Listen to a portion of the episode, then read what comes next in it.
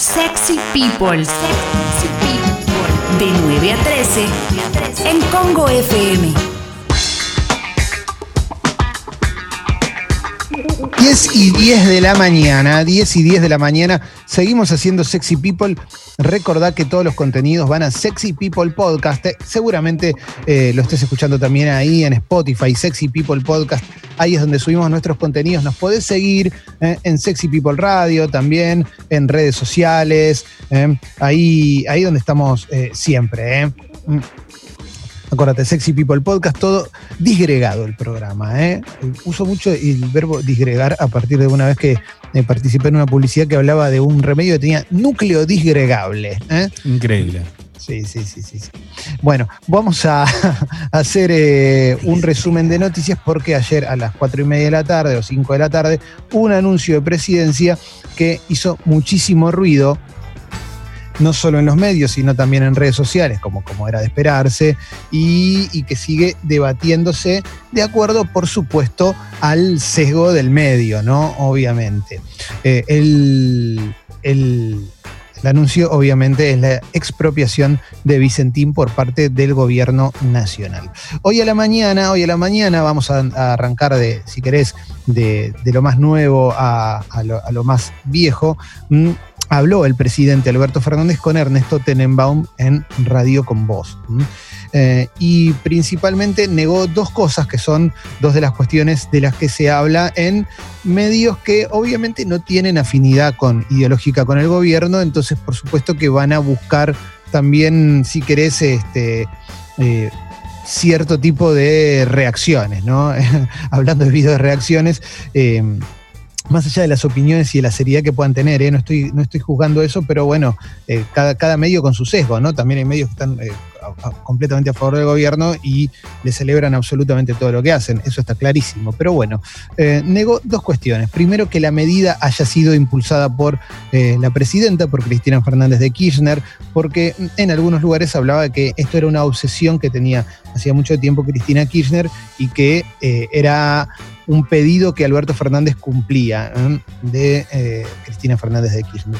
Y la otra cosa que, que negó es que esto vaya a convertirse en una política de expropiación de empresas, que, de empresas privadas, ¿eh? que era una de las cuestiones que se denunciaban tanto en redes sociales como en algunas columnas de algunos medios. ¿no? La idea de este, es- este este gobierno sigue el camino de Venezuela. Históricamente, eh, la denuncia de que nos vamos a convertir en Venezuela viene desde hace bastante, digamos, mm, eh, y, bueno, ahora se, se- si querés se le suma también este, eh, la Unión, ahora somos la Unión Soviética, también se va, se va ampliando el arco a medida que eh, en el Troll Center van largando libros para leer.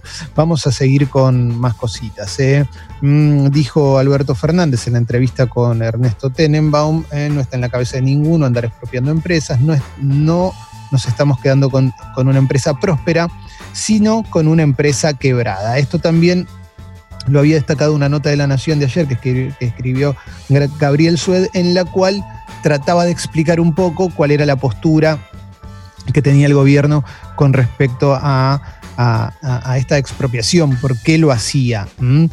Eh, dijo, fue una decisión absolutamente estratégica, es una decisión de algo que me preocupa a mí, no estamos hablando de cualquier empresa, estamos hablando de una cerealera importantísima de nuestro país que estaba en un, estado calamitoso, ¿eh? y ahora vamos a entrar en eso. ¿eh? Vicentín, Vicentín eh, había recibido muchos créditos del Banco Nación durante el macrismo. Voy a toser un poco. Perdón, eh, estoy muy alérgico, soy una persona muy alérgica. Mm, La cerealera no cumplió, esto dice página 12, con ninguna de las reglamentaciones bancarias, pero el Nación, encabezado por González Fraga, le siguió prestando. Hay un, hay un crédito, no está mal que el Estado le preste a, a- a empresas que son parte del motor de la industria del país, que le, haga, le dé préstamos. El tema es que cuando la empresa ya había anunciado que no podía pagar más la deuda que tenía, ¿eh? la deuda enorme que tenía, eh, y faltaban pocos días para que Macri se vaya del gobierno, ya habían sucedido las elecciones, estamos hablando de noviembre del año pasado, le dieron 5.785 millones de pesos a Vicentín. Hay un detalle más. Vicentín también fue uno de los principales aportantes de la campaña de Cambiemos para la presidencia. Entonces ahí obviamente se despierta eh, una, una, situación que puede dar a cierto tipo de sospechas. Cuando llegó el nuevo director del Banco Nación, Claudio Lozano, mm, eh, descubrieron eh, ciertas maniobras que, no se condecían con, con, un manejo, si querés, sano de la cuestión, y ahí comenzó a, a nacer eh, la idea de cambiar la relación con Vicentín, que terminó convirtiéndose en esto, en la expropiación de la empresa por parte del Estado, eh, por la cantidad de deuda que tenía. Eh. Vicentín tenía una deuda al momento de la convocatoria de acreedores de 18.182,3 millones de pesos. La tercera parte de esta deuda le fue otorgada en noviembre del año pasado. Es un montón lo que le dieron en noviembre cuando ya estaba cayéndose. Eh, claro, venía, venía muy abajo, eh, ya con números que eran pésimos y recibieron un salvataje que fue, que fue tremendo y que la verdad que la situación del país no daba para ese salvataje. Ese es el gran problema acá. Totalmente. Y te digo algo más, Leo. Sí. Eh, estamos pidiendo deuda descontroladamente. El gobierno argentino estaba pidiendo plata afuera y le estaba dando un nivel de guita a Vicentín que no podía pagar nada. En ese momento, o sea, Vicentín, esto era en noviembre, hoy Vicentín tiene 23.500 millones de pesos de deuda. Y fue la única empresa beneficiada de esta forma. Cuando vos ves el listado, eh, creo que eso es lo que detona todo esto. Que, que ese, ese, ese dinero otorgado no se le dio a ninguna empresa que no haya sido Vicentín. Claro. Exactamente, exactamente. Eh, el, gobierno, obviamente, salió, tuvo que salir a aclarar. De hecho, creo que lo dijo en algún momento Alberto Fernández. Dijo, bueno, ahora van a tener la oportunidad de compararnos con, con, Venezuela y más. Se hablaba también de, de, que iban a ir por Sancor y demás. Ya aclararon que no. Mm, dijeron que eso no va a suceder y que Vicentín va a quedar bajo la órbita, la órbita de IPF Agro. Bueno, em, esto por un lado. También, perdón, también IPF es una de las empresas que necesita cambiar la imagen, ¿no? IPF está en el momento de pérdida más grande de los últimos tiempos. Realmente es un desastre los últimos números que tuvo. Y ahí también tiene que accionar el gobierno un plan para tratar de cambiar eso, porque si no le estás dando eh, el control a un, a un lugar que obviamente tiene que ver con el Estado, pero que le está yendo muy mal, ¿eh? Sí. Eh, es interesante una cosa que, que, dijo Alberto Fernández en la entrevista con Tenenbaum. Dijo, eh, el remedio que encontramos para esta situación que atravesaba Vicentín eh, tiene que ver con medidas que usan los estados más capitalistas del mundo. Eso es interesante porque lo plantea en contraposición, obviamente, a la crítica que hay de convertirse en un, país cuyo Estado expropia todas las empresas. Eh, la verdad que eh, en esta cuestión, si querés comunicativa, vivimos en un momento en el cual la comunicación es muy importante y cuando hablamos de comunicación no hablamos solamente de comunicación oficial, hablamos de todo lo que se comenta en los medios durante todo el tiempo. Hace dos semanas eh, durante muchísimos días los medios machacaron con un proyecto que quería presentar una diputada, que no llegó a presentar, que hablaba de expropiar empresas. Eh, era un proyecto, si querés, delirante eh, en todo sentido, porque hablaba de expropiar empresas que hayan pedido el ATP, la ayuda para pagar los sueldos. Un delirio total, un delirio sin ningún tipo de sustento, pero durante un montón de días salió por todos lados que si tenías una mercería y te, y te daban 15 lucas, te la iban a expropiar. Entonces, obviamente hay un montón de gente que está desesperada, ¿eh? diciendo, no, se viene, se viene la Unión Soviética. La verdad es que si se viene la Unión Soviética no tenemos forma de saberlo ahora. Por lo pronto lo que están diciendo es que, es que no, que no se va a venir la Unión Soviética. También, también eh, hay que hay que tener en cuenta la situación de la provincia de Santa Fe, donde Vicentín es muy importante. Eh, el gobernador Perotti salió también a apoyar, obviamente, esta medida. Acá lo que dicen, lo que dijo Alberto Fernández es que esto, eh, eh, el estado de Vicentín generaba un problema creciente en Santa Fe que empezó siendo financiero y que afectaba a 2.000 productores. Tenía una serie de tomas de créditos con bancos públicos y que no se estaba atendiendo adecuadamente. Recordemos que tiene 60 millones de pesos en cheques rechazados también Vicentín. Además, Vicentín podría haber sido comprada. Una de las cosas que supuestamente se intentó hacer, según lo que se declara, es que la compre una empresa más grande. ¿Eh? lo cual terminaría generando una situación, no sé si monopólica, pero cuasi monopólica, porque se generaría un monstruo bastante más grande del que ya es Vicentín. Imagínate comprado por una empresa más grande. Eh, a ver qué más te puedo contar sobre esto. Pero bueno, en la entrevista con Tenenbaum aclaró que la excepcionalidad de esta decisión es absoluta. Se ve que Alberto Fernández, esto lo habíamos hablado con Martín Rodríguez, me parece, con respecto creo que lo hablamos con Martín con respecto a eh, las entrevistas a Alberto Fernández. ¿eh? Me parece que Alberto Fernández se siente más cómodo cuando lo entrevista Tenenbaum, que, que tiene un arco de preguntas amplio, que cuando lo entrevista algún chupamedias. Y eso se nota porque, porque le da la oportunidad de, hablar un poco más. Generalmente cuando la nota es qué lindos zapatos tiene, señor presidente, no están buenas las notas. Eh, acá, acá es interesante porque claramente, o sea, no escuché la entrevista, tengo toda la transcripción acá, no la escuché pues estamos haciendo esto, pero, pero la verdad es que, eh, se habló de todo en la entrevista. ¿eh?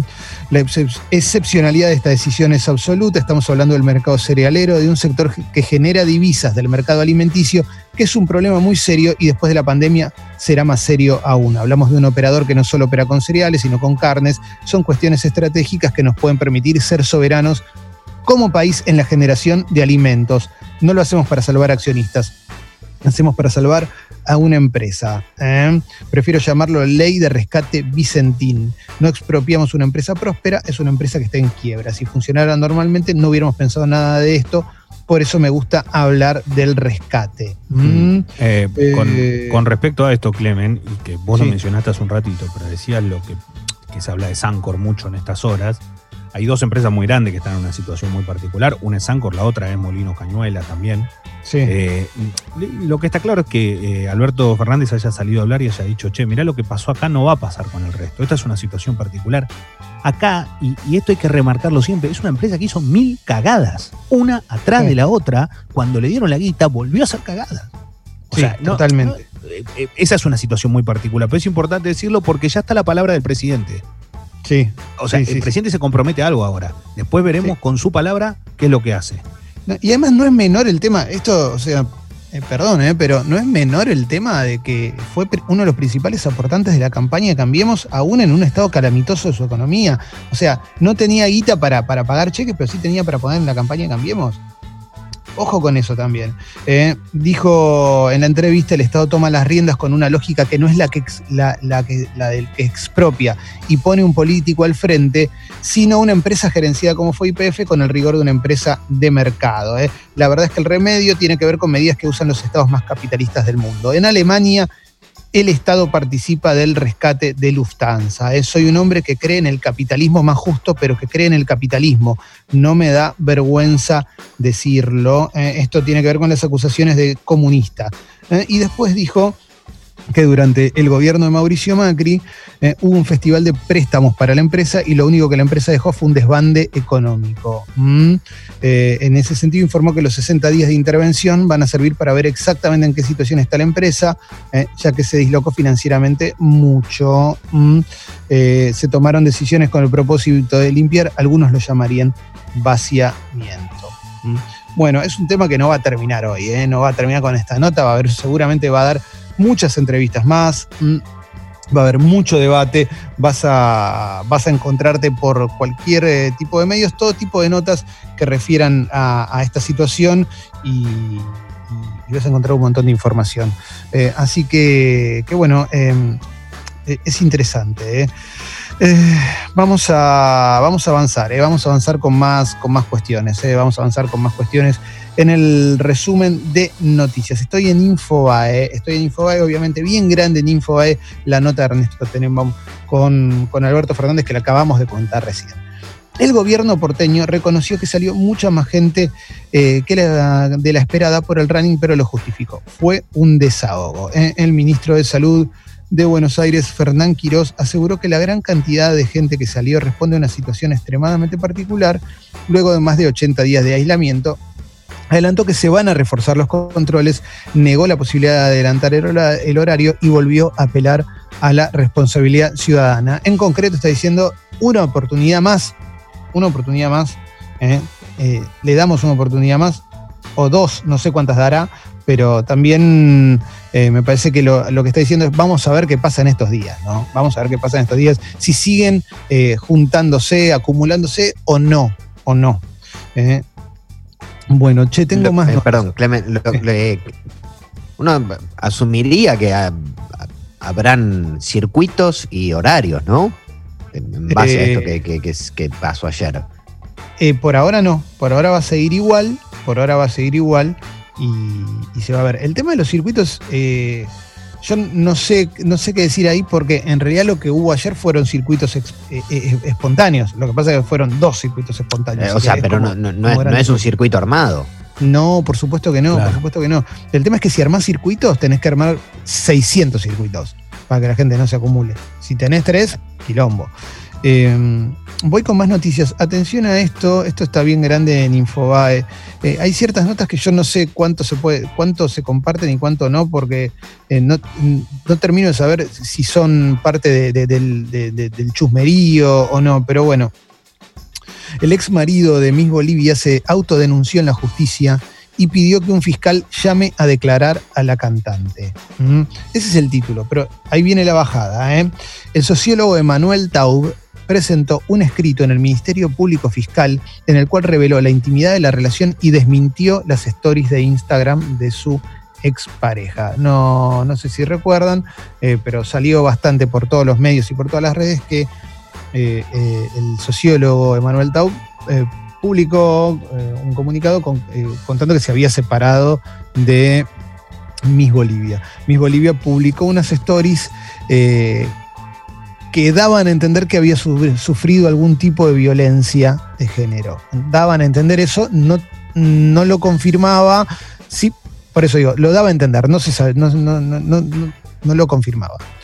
Eh, estoy tratando de buscar las palabras correctas para referirme a esta situación. En, en concreto, eh, generó una suerte de, expectativa con a ver qué iba a pasar, que supuestamente se iba a romper hoy porque hoy iba a hablar. En el medio, obviamente, si trabajas en los medios, te llegaban un montón de rumores que no vienen al caso, pero más allá de esta cuestión, eh, Emanuel Tau, que es investigador del CONICET, experto en cultura judía y, obviamente expareja de, de Paz Ferreira, en Miss Bolivia, se denunció a él mismo mediante un escrito eh, eh, eh, con un documento de 11 páginas en el cual niega haber cometido cualquier hecho de violencia, pide que se cite a declarar a su ex y realiza un relato cronológico de la separación. En concreto, no es que él se denuncia como, como golpeador, por lo que estoy entendiendo, sino que lo que hizo es este, decir, bueno, que, declarante la justicia lo que yo estoy diciendo que es mentira. Me parece que pasa por ahí, sí. Sí, también lo hace antes de tiempo, porque si bien ella de algún modo lo denuncia, en realidad lo que hace son solo un par de historias de Instagram. Él lo está como, de algún modo, eh, eh, haciéndolo anticipado a que ella hable porque no es que ella ya dio una nota y lo nombró con su nombre, apellido y dijo, mm. sino que solo hizo un par de historias y él lo está haciendo antes de tiempo. Sí, la verdad es que ella hizo solo un par de stories, la verdad es que en Twitter lo hicieron mierda. Sí, sí, sí, pero digo, yo me imaginé que por ahí él podía hablar o hacer algo así después de hoy. Y él lo hizo como, ¿no? De alguna manera previniendo, supongo. Sí, ahí estamos entrando en un código que deben estar manejando abogados, ¿no? Pero bueno, hasta ahí, hasta ahí vamos. ¿eh? Después está obviamente el relato de que de, cómo terminó la pareja y qué sé yo, que bueno, no, sé, no viene el caso. Vamos a ver qué, dice después. Bueno, vamos a seguir con más, más cositas, ¿eh? más cositas. Em, a ver, a ver, bueno, Infobae te habla de políticas de Maduro, Chávez en Venezuela y demás. Mm, en fin, a ver qué más nos encontramos. Pau Donés, cantante del grupo español Jarabe de Palo, falleció. Tenía 53 años, ¿eh? Eh, tenía cáncer de colon desde 2017. ¿eh? El cáncer de colon lo había obligado a dejar la música en marzo de este año había sacado un nuevo disco mm, y bueno, falleció, falleció. Eh, de hecho, la, foto con la que está ilustrada la nota la nota de Infobae es una foto con, con Pau Donés ya bastante, bastante afectado por la enfermedad. Eh, hay, hay muchas, muchas notas recordando a Pau Donés y la verdad que mucha gente valorando su, trabajo. Sí, No, fue una de las bandas más, bueno, no, no doy por descartado que no sé si seguirá Jarabe Palo, ¿no? Pero eh, fue una de las bandas más importantes dentro del pop español y a, principios del, milenio pasado eh, llegaron a un punto, eh, incluso que Pau Donés, viste que en un, en un video Alanis Morissette se corta el pelo, el que le corta el pelo es Pau Donés. ¿no? Cuando, porque ella había visto el video de Bonito y le había gustado mucho, e hizo el mismo video y lo, lo llamó a él. Eh, sí, una, banda eh, muy, muy prolífica dentro de, España y que tuvo su, repercusión internacional eh, fuerte, bastante fuerte. voy a la etapa de La Nación ahora. Confirman cinco muertos más por coronavirus. Cambia el criterio de caso sospechoso. Mm. La ciudad va a intensificar controles, pero descarta cambio de horarios con respecto a la cantidad de gente que salió a correr. El gobernador Perotti se pronunció sobre la estatización de Vicentín mm, a favor. También vamos encontrando más cositas. Eh, en la etapa de La Nación, quién era la playera asesinada a botellazos en Moreno. Este es un caso tristísimo, eh, tristísimo. Em, el de la Débora Ríos, ah, acá, está la nota, eh, que fue asesinada, tenía 36 años y un hijo de 13 le robó a su asesino eh, por, por su vida. Mm, no, no, cómo la, cómo la, mataron, es, es, horrible. Sí. sí. sí, sí, sí, Lo que no estoy encontrando es. Eh, ah, tienen a dos sospechosos identificados, ¿no? Sí, sí. Si hay dos sospechosos identificados, pero, pero nada, el relato es monstruoso, ¿no? Sí, sí, sí, la verdad que sí, la verdad que sí, es tristísimo. Tristísimo, perdón, pero no, no, quiero entrar en el detalle porque no sé, mm. no, sé, no sé si aporta, es un femicidio brutal. Eh, a ver, más cositas que más vamos encontrando a lo largo de diferentes medios. Voy a la etapa de minuto uno Mm, dijo Nicolás Trota, luego de las vacaciones de invierno vamos a tener todo listo para el regreso a clases. Esto dice una nota de minuto uno que voy a empezar a abrir en este momento para ver dónde lo dijo. Eh. Tiene que haber sido en alguna entrevista. Em, pero esto tiene que ver con lo que habíamos mencionado ayer, eh, con gran parte del país, pero no en todo el país. Eh, que no se malinterprete, porque no es que si vivís en capital, tu criatura va a ir al colegio a partir del primer día después de la vacación de invierno. Eh. Se va a estar evaluando todo el tiempo. En Argentina son 698 las personas fallecidas por coronavirus. Mm, más cositas que vamos encontrando. Insólito intercambio en las redes entre gobernadores de Jujuy y Salta por eh, los contagios de coronavirus. A ver, no lo vi, ¿eh? eh hicieron un, intercambio de tweets Gerardo Morales y Gustavo Sáenz. A ver, a ver, a ver. Em, Gerardo Morales publicó carta abierta al gobernador de Salta. ¿eh? Y le publicó una carta abierta y Gustavo Sáenz le contestó, querido Gerardo, la última carta que escribí fue a mi abuelita que vivía en Buenos Aires. Yo tenía ocho años. Ahora hay teléfonos y muchas otras formas de comunicarnos sin generar rencores entre pueblos hermanos. Más unidos que nunca. Gran abrazo a vos y al querido pueblo jujeño. Espectacular, ¿eh? Interesante. Eh, sí, bueno, en fin, eh, en concreto fue decímelo en privado, pa. no, sé qué le decía, pero bueno.